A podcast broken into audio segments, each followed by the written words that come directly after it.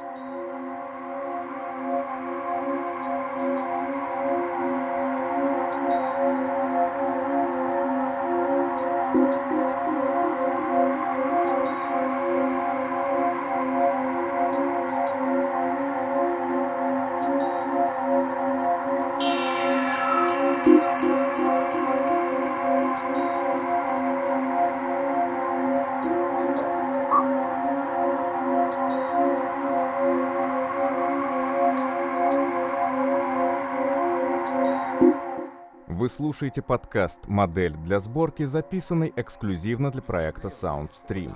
Новый третий сезон подкаста «Модель для сборки» слушайте в мобильном приложении SoundStream, а также на портале soundstream.media.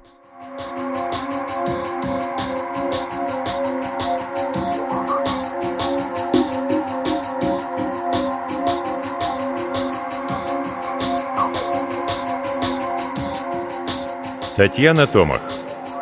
Сказки каменного бога.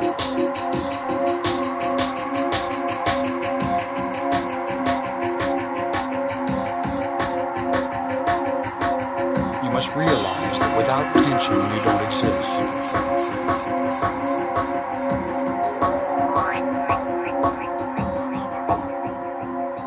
И про матерь Коза да благословит восходящего на престол величайшего Ганнаха, славного мудростью и смелостью. Маленький суетливый служка, правая рука главного певца, почтительно поклонился священной козе царского дома и потихоньку дернул ее за шерсть под сияющими украшениями из камней лал. Коза возмущенно мекнула, мотнула головой и потянулась к угощению в руках служки. Люди свободного города, столпившиеся у подножия царского камня, ахнули и зашептались.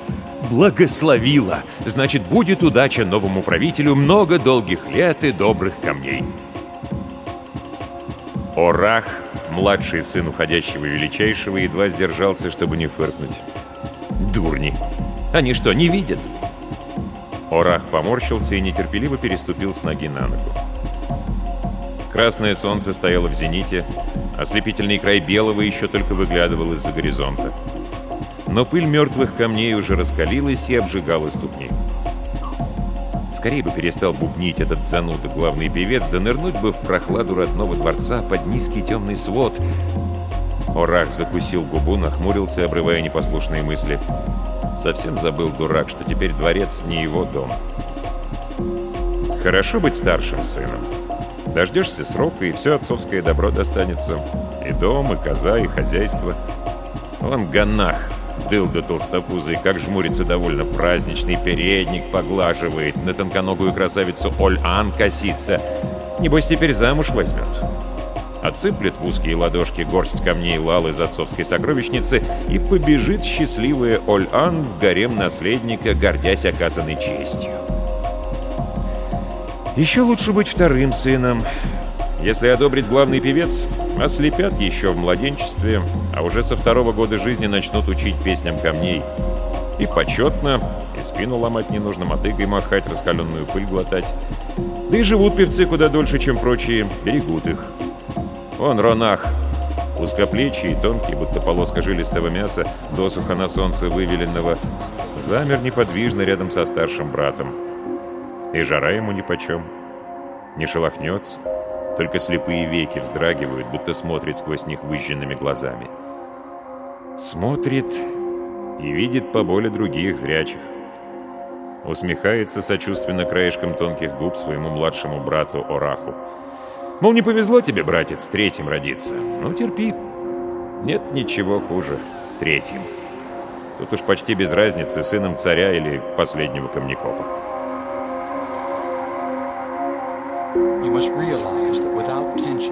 А младшему своему брату, Ораху, от щедрот своих дарует величайший Ганнах добрый выводок камней Янь.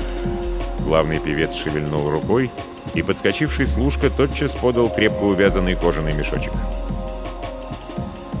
«Маленький», — с разочарованием определил Орах, с поклоном приняв дар и осторожно ощупывая камни сквозь толстую кожу. «Когда еще вырастут?» И полосу общинной земли, свободных на выбор. Вот это уж от щедрот царских. Полоса земли-то каждому жителю полагается. Отделяешься от земли и бери себе любой свободный надел. Видно, о том же и люди внизу подумали, зашептались, запереглядывались. Так ли уж щедр будущий правитель наш, величайший Ганнах? «А также, — возвысил голос главный певец, — долю из царской сокровищницы!» Орах затаил дыхание. «Вот оно! Все-таки стыдно Ганнаху ничем не отделить родного брата. Хорошо бы камней лал хоть несколько горстей. Козленка можно купить или даже козу. А может, черноглазая Оль-Ан тогда взглянет благосклонно не на пузатого узкоплечего Ганнаха, а на его стройного младшего брата? Самую большую ценность царского дома и всего свободного народа нашего великого мертвого предка, каменного бога. «Благодарю брата моего, щедрого Ганаха», — поклонившись сквозь зубы, выдавил Орах. «Нельзя кричать. Нельзя обозвать Ганнаха жадным мерзавцем, сыном облезлой козы. Нельзя отказаться от дара. Только что теперь делать с каменным болваном, сотни лет собиравшим пыль в дальнем углу царской сокровищницы?» Ганнах снисходительно кивнул, жмуря узкие глазки. «Доволен». И брату честь оказал, и себя не обделил. Ни одной козьей шерстинки, ни одного камня лал не лишился.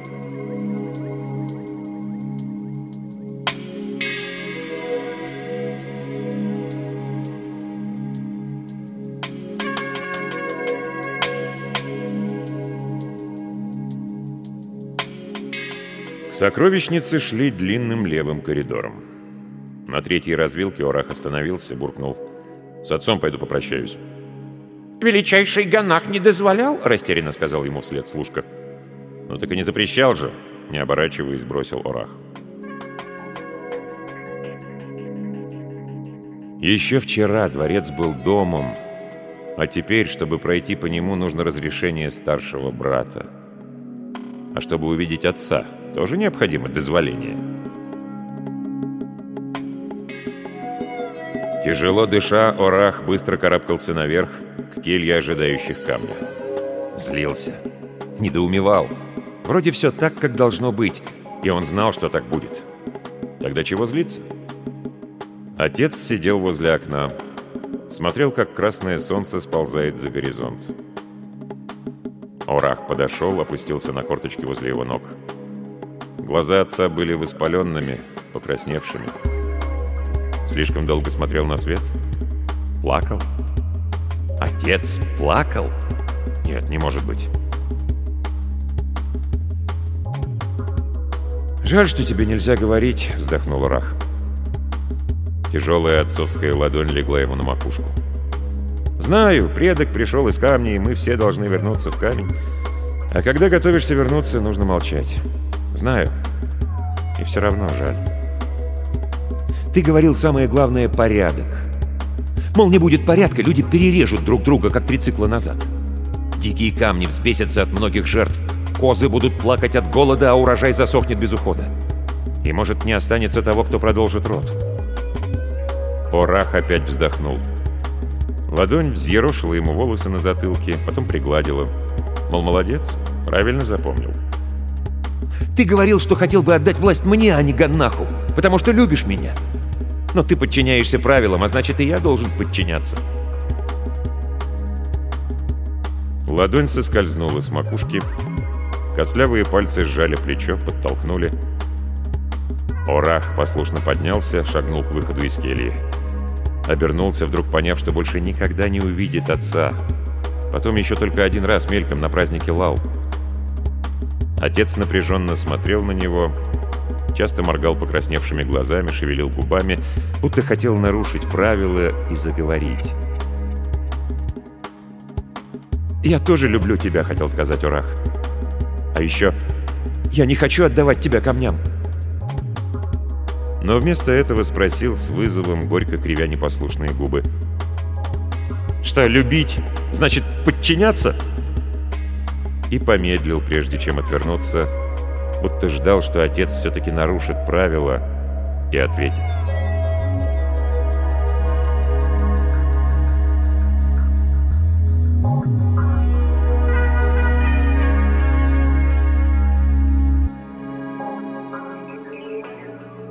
Олян сидела в саду ручных камней Ор. Полупрозрачные ветви взрослых Ор иногда шевелились. Их свет сияющими разноцветными пятнами бродил по темному потолку и стенам. Вспыхивал на длинных блестящих волосах и светлой коже Олян. Браслет излал на тонком запястье ронял кровавые блики, пятнал нежный свет Ор. Олян будто плавала среди звезд в черном небе безлунной ночи. Орах остановился напротив входа в сад. Прислонил каменного болвана к стене, утер пот со лба, отдыхая, мол. Служка молча замер в двух шагах позади, назойливой тенью. Олян обернулась, улыбаясь в ответ на восхищенный взгляд. «Зачем ты носишь на руках каменного человека, Орах?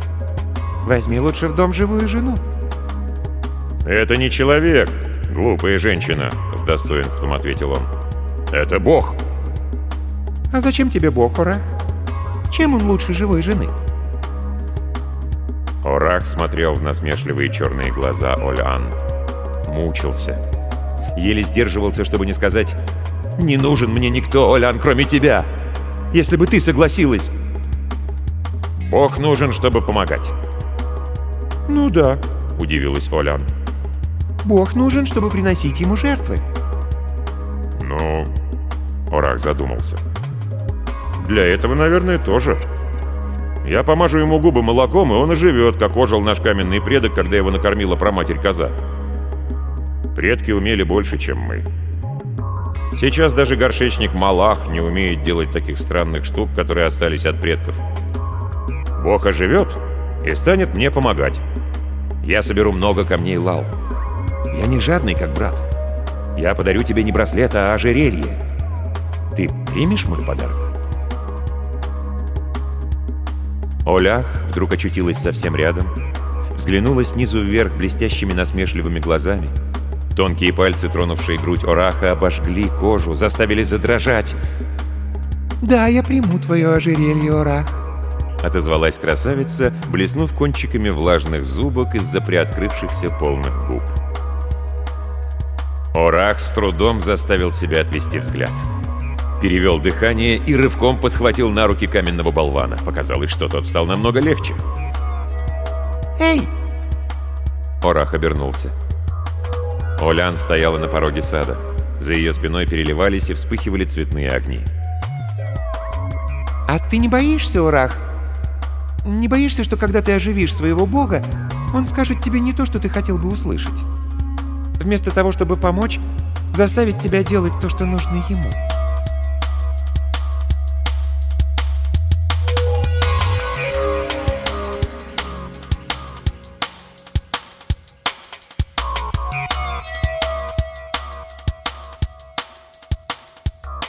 Каменного болвана Орах оставил посреди своего нового участка. Мертвому камню солнце нипочем, кожа не заболит, не вспухнет волдырями. Пусть себе стоит, куда его еще? Грядка для выводка маленьких камней янь получилась правильная, рыхлая. Хорошо. Чем быстрее приживутся, тем быстрее вырастут и станут плодиться. Будет новая еда. Мотыга быстро натерла ладони, непривычной к долгой работе. Урах запарился. Красные пятна бродили под веками, когда закрывал глаза. Лучше быть третьим сыном не царя, а камнекопа. Тому мотыга и санцепек привычны с детства. Ночь была теплой и безветренной, как всегда перед кочевым месяцем. Орах уснул на закате белого солнца рядом с грядкой, нашептывая колыбельную посаженным камням янь. А проснулся, когда вторая луна уже докатилась до середины неба. Его разбудили странные звуки. Потрескивание и скрежет, будто мертвые камни терлись друг от друга. Приподнявшись, Орах замер от удивления и ужаса. Открыл рот, собираясь кричать, но так и не произнес ни звука. В ярком свете второй луны над новой грядкой поднимался, распрямляясь, оживший каменный бог — и синие глаза его сияли ярче белого солнца. «Ой-ой, проматерь коза!» — охнул Орах, сползая к ногам каменного бога. Зажмурился, застыл. Даже дышать перестал. Может, не заметит?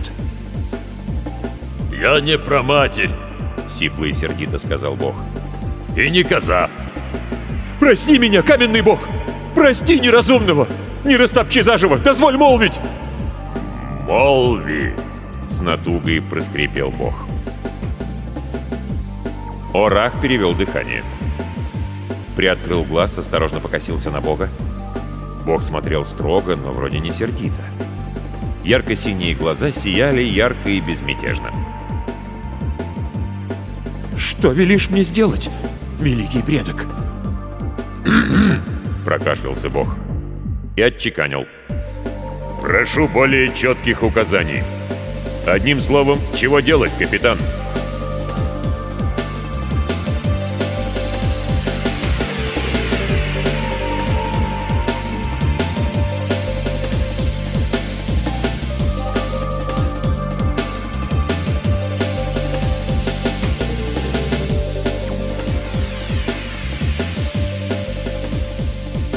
«Врешь!» — убежденно повторил Орах. «Врешь!»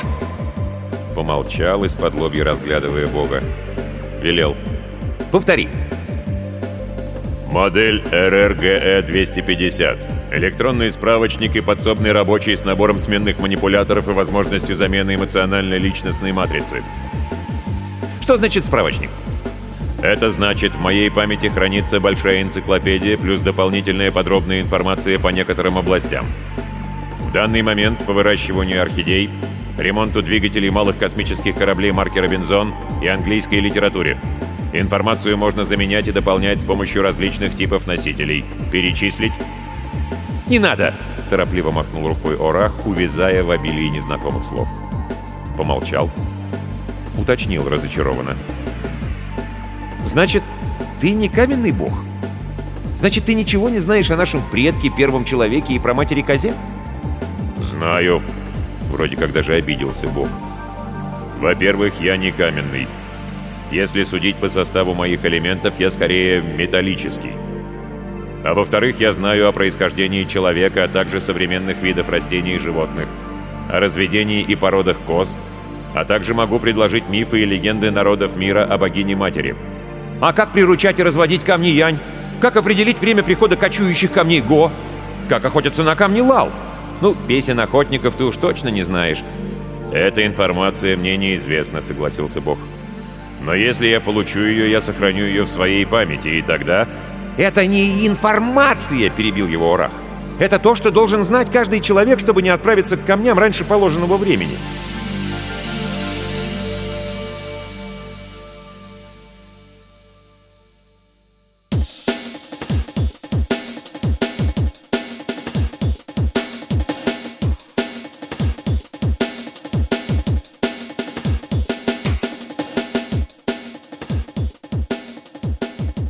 Ожившего каменного бога пришли посмотреть почти все жители свободного города.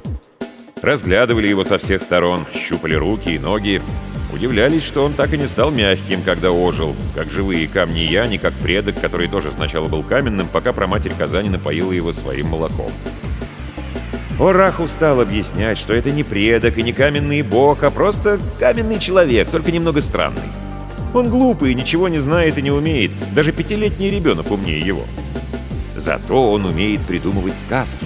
Вроде тех, что иногда рассказывают певцы, когда отдыхают от тренировок и охоты. Это умение, конечно, бесполезное, но забавное. Например, он придумал небылицу, где есть еще другие мягкие шерстяные животные, кроме козы и человека, и этих существ просто уйма. Он может рассказывать про это долго и никогда не запутывается. А еще он придумал, что камни всегда твердые и не умеют двигаться. Так, конечно, было бы проще, но что тогда есть и откуда брать камни лал, веселящие взоры душ? Горшечник Малах предложил хромого козленка в обмен на каменного человека. Ну, пусть он и глупый, но смешной. Дети будут радоваться сказки слушать. Орах, подумав, отказался. Вот если бы взрослую козу, тогда да.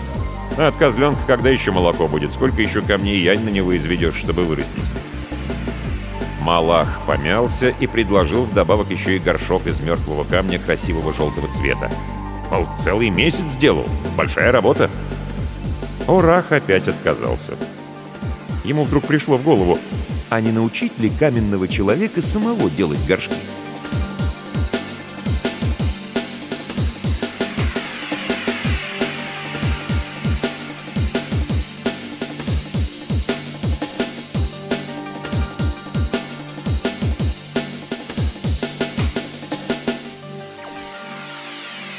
Вот так. Разрыхли здесь хорошенько, а потом их надо перевернуть по одному, чтобы на солнце не перегрелись. Осторожненько, а то рук бояться будут, потом приручать заново придется. Каменный человек учился охотно и быстро. Через пару дней он уже знал о выращивании камней Ян не меньше Ораха. Довольно было сказать один раз, чтобы каменный человек запомнил, а потом повторил все без ошибки сколько угодно раз. Получалось, не такой уж он и глупый. А глуп скорее Ганнах, отдавший младшему брату такую ценную вещь. И глупы были прежние цари, хранившие каменного человека в самом темном углу сокровищницы. А всего-то, что было надо, погреть его немного на белом солнце, чтобы он зарядил какие-то батареи и ожил.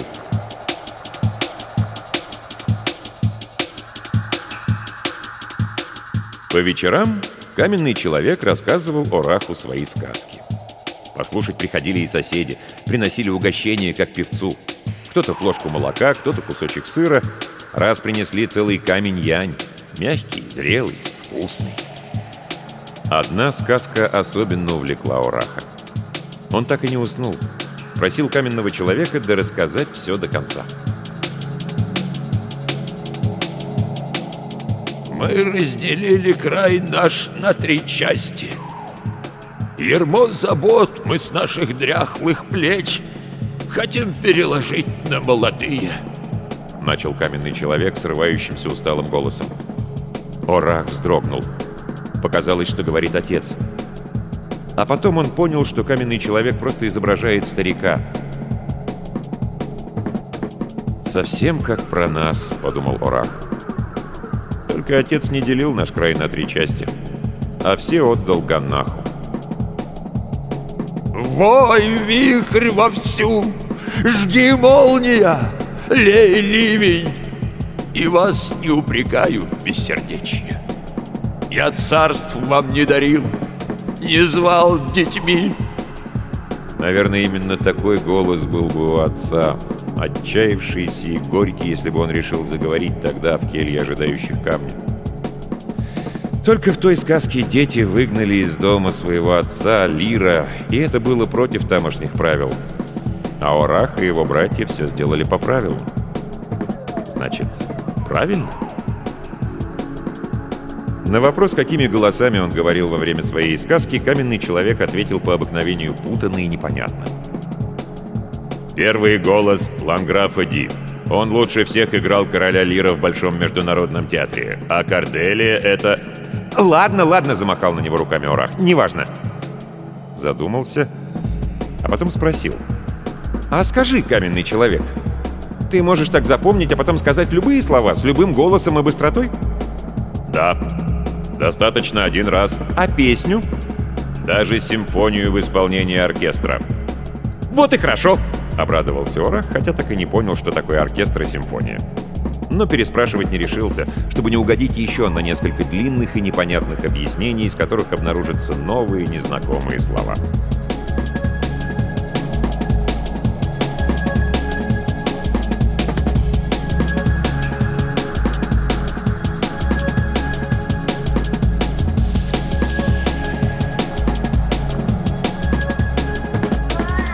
«Приветствую брата моего Ронаха», вот я узнал, что ты хотел послушать моего каменного человека, я привел его.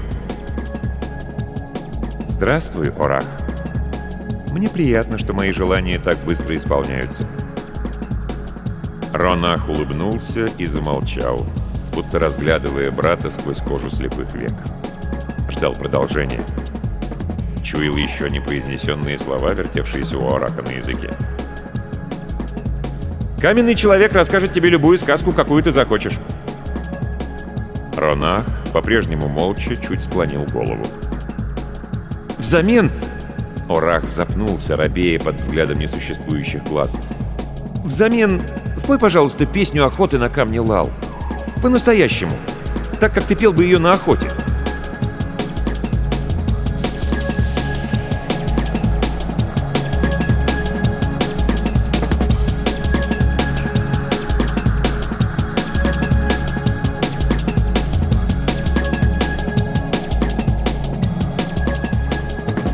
«Величайший Ганах рад видеть своего брата», — кланяясь, сообщил служка. «Орах пришел поучаствовать в охоте?» «Это ведь не запрещено?» — пожал плечами Орах, оглядываясь. Охотников за камнями Лал собралось около дюжины. Все волновались, переминались с ноги на ногу, переглядывались. Ганнак смотрел со своего трона с ленивым любопытством. Олян, сидящая от него по правую руку, улыбнулась Ураху тонко и многообещающе, поигрывая браслетом из пурпурно сияющих лал. «Любой горожанин может участвовать в охоте», — громко сказал служка. «Только каждый второй из добытых камней лал принадлежит величайшему». «А каменный человек тоже пришел с Орахом?» «Каменный человек не будет охотиться». «Это хорошо», — кивнул служка. Величайший опасался, что каменный человек может испугать дикие камни и испортить охоту. Отец исхудал, будто его не кормили все эти дни. Моргал, щурился на яркий свет, растерянно оглядывался. Когда трое молодых служек принялись медленно опускать его на длинных ремнях с городской стены, столкнулся взглядом с Орахом и тотчас отвел глаза. Будто не узнал.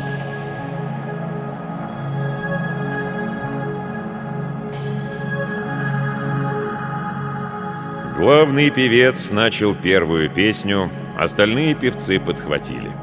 Сначала еле слышно, будто теплый ветер запутался в козьей шерсти. Потом громче и стройнее.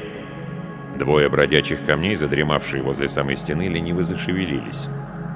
Остальные камни толкались тесной стаей чуть подальше и пока не обращали внимания ни на песню, ни на предложенного им старика.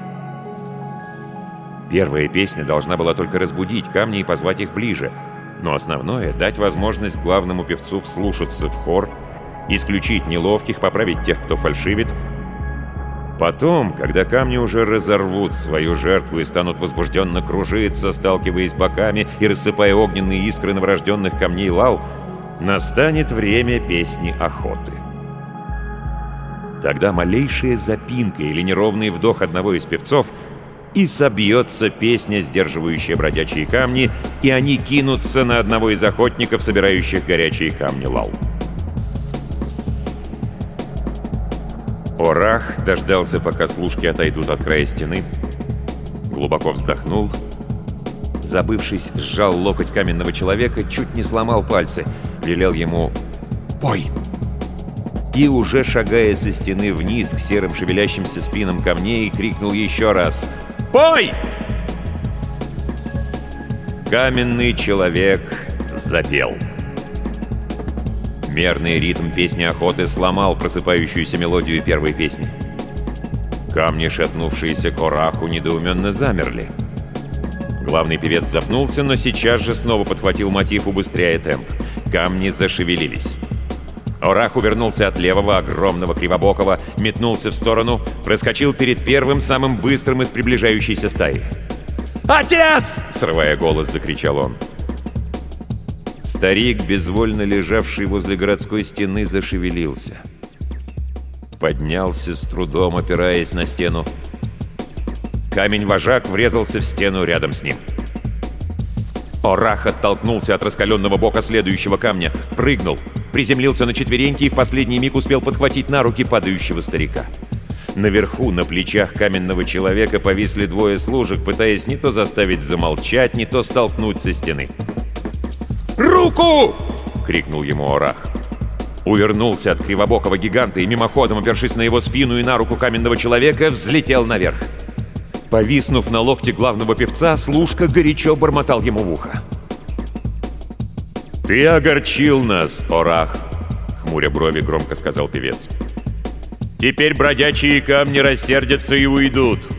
И в этом сезоне у нас не будет новых камней лал!» «Что ты наделал? Что наделал?» — причитал Ганнах, шумно дыша и торопясь навстречу. «Теперь не будет лал, не будет веселящего и бодрящего напитка!» «Напитка из крови наших отцов!» буркнул Орах, отодвигая плечом Ганнаха, скользя рассеянным взглядом по лицу притихшей Оль-Ан. Ноша на руках казалась странно легкой. Было страшно, что бледные тонкие веки больше никогда не поднимутся, и что будет некому сказать «Я тоже люблю тебя, отец». И еще «Я не отдам тебя камням. Никогда». «Дайте мне молока!» — попросил Орах, озираясь и почему-то почти не различая лиц вокруг. «Или воды!» Ложка с водой и открытая фляга с молоком появились почти одновременно. Орах потянулся к фляге и узнал руку, державшую ее. И ему опять показалось, что брат Ронах видит его своими выжженными глазами. А улыбка на губах Ронаха, в свою очередь, видна только его младшему брату. Глотнув молока, отец открыл глаза. «Живой!» — пробормотал он, трогая дрожащими пальцами плечо Ораха. «Живой, живой!» — довольно улыбаясь, подтвердил Орах. А потом, вдруг разглядев выражение глаз отца, понял, что тот говорит не про себя, а про него, Ораха. «Живой!»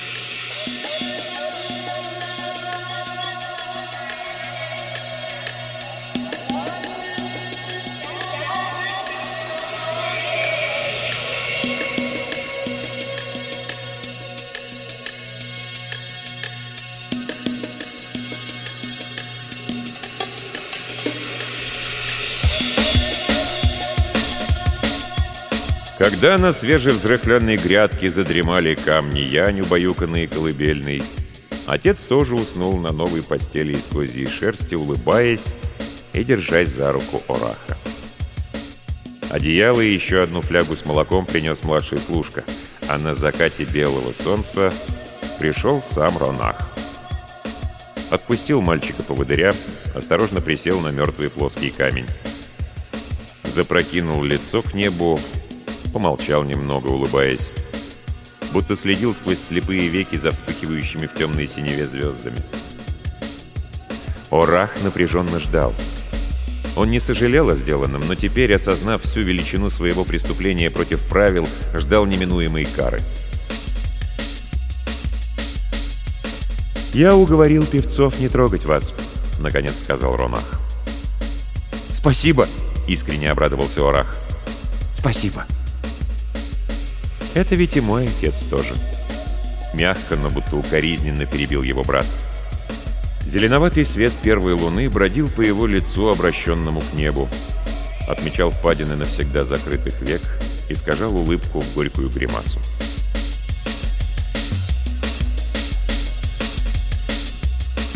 «Знаешь, зачем ослепляют мальчиков, которые должны стать певцами?» Вдруг спросил Ронах. Не то у брата, не то у неба, сияющего, как шкатулка с камнями лал. Не дождался ответа, вздохнул.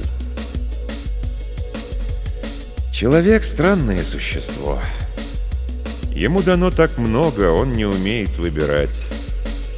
Дети и взрослые тратят время и силы на бестолковую беготню, игры, рисунки в каменной пыли, которые тотчас стирает ветер. Говорят, Говорят, каменный предок был мертв, пока проматерь Казани напоила его молоком. Он ожил не сразу. Сначала научился дышать, потом слушать, а потом говорить и смотреть. Может, это придумали певцы, чтобы объяснить, зачем младенцам выжигают глаза? «Зачем, брат Ронах?» — робко спросил Орах, почти ничего не поняв из путанных слов брата но в самом вопросе ему почудился незнакомый привкус. Странно спрашивать о том, что никогда не подвергалось сомнению. Странно задавать вопрос, на который не дождешься ответа, кроме бестолкового «потому что так должно быть». Орах повторил уже с удовольствием. «Зачем?»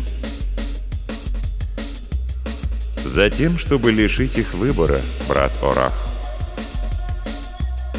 Орах задумался. Получается, брат не так уж и счастлив. Самый младший сын самого непутевого камнекопа может выбирать по своему желанию. Закрыть глаза или открыть. Посмотреть на пыль у своих грязных ног или на небо. А брат Ронах не может. А так ли это важно? Выбирать, куда смотреть? Орах крепко зажмурился и попробовал представить, каково это — всю жизнь смотреть в черноту. Не видеть разноцветных закатов и рассветов, светлого лица Олян, огненных плясок внутри камней Лал, не видеть разноцветных закатов и рассветов, светлого лица Оль-Ан, огненных плясок внутри камней Лал, не видеть, куда ступаешь, доверяя каждый шаг вертлявому плечу мальчика-поводыря. Ой-ой, брат Ронах, плохо, когда нельзя выбирать. Считается, что только слепой мальчик, которого не отвлекают бестолковые игры и созерцание мира, может научиться хорошо слушать камни и говорить с камнями. Но тогда зачем, брат мой Орах, зачем оживал наш мертвый предок? Чтобы мы, его потомки, ослепили сами себя и сделали шаг обратно к мертвому камню, вместо того, чтобы быть живыми? «Отец сказал, что я живой», — неуверенно возразил Орах, испуганный волнением брата. «Ты живой! Ты живой, да!» Левая рука Ронаха вцепилась в плечо брата, больно сжала, а правая приблизилась к лицу, кончики пальцев легко тронули лоб, скользнули по щекам. «Я рад, что ты живой!» Ронах вздохнул, отвел руки. Певцы хотели убить твоего каменного бога, Урах. Я не позволю. Это как еще раз ослепить самих себя. Певцы боятся, что он научит всех, как быть живыми. Так, как научил тебя. Он не каменный, а металлический, задумчиво поправил Орах, пытаясь понять, что не так в словах брата. И он не бог. Неважно, нетерпеливо шевельнул ладонью Ронах. Важно, Важно, почему мертвый каменный человек учит нас, как быть живыми. Он не учит, торопливо перебил его Орах, широко улыбаясь. Счастливый из-за того, что наконец понял совершенно все, даже странные слова брата. Он не учит, брат Ронах. Он просто рассказывает сказки. А мы выбираем, верить нам в них или нет. —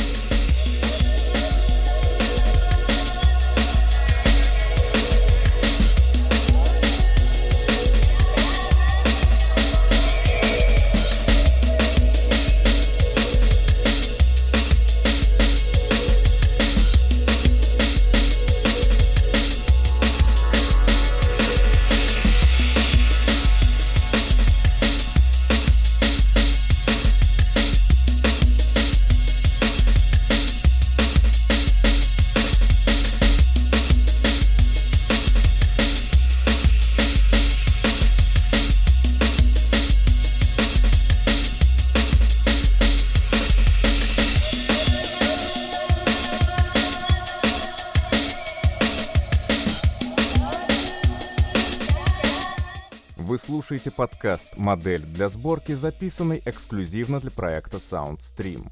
Новый третий сезон подкаста «Модель для сборки» слушайте в мобильном приложении SoundStream, а также на портале soundstream.media.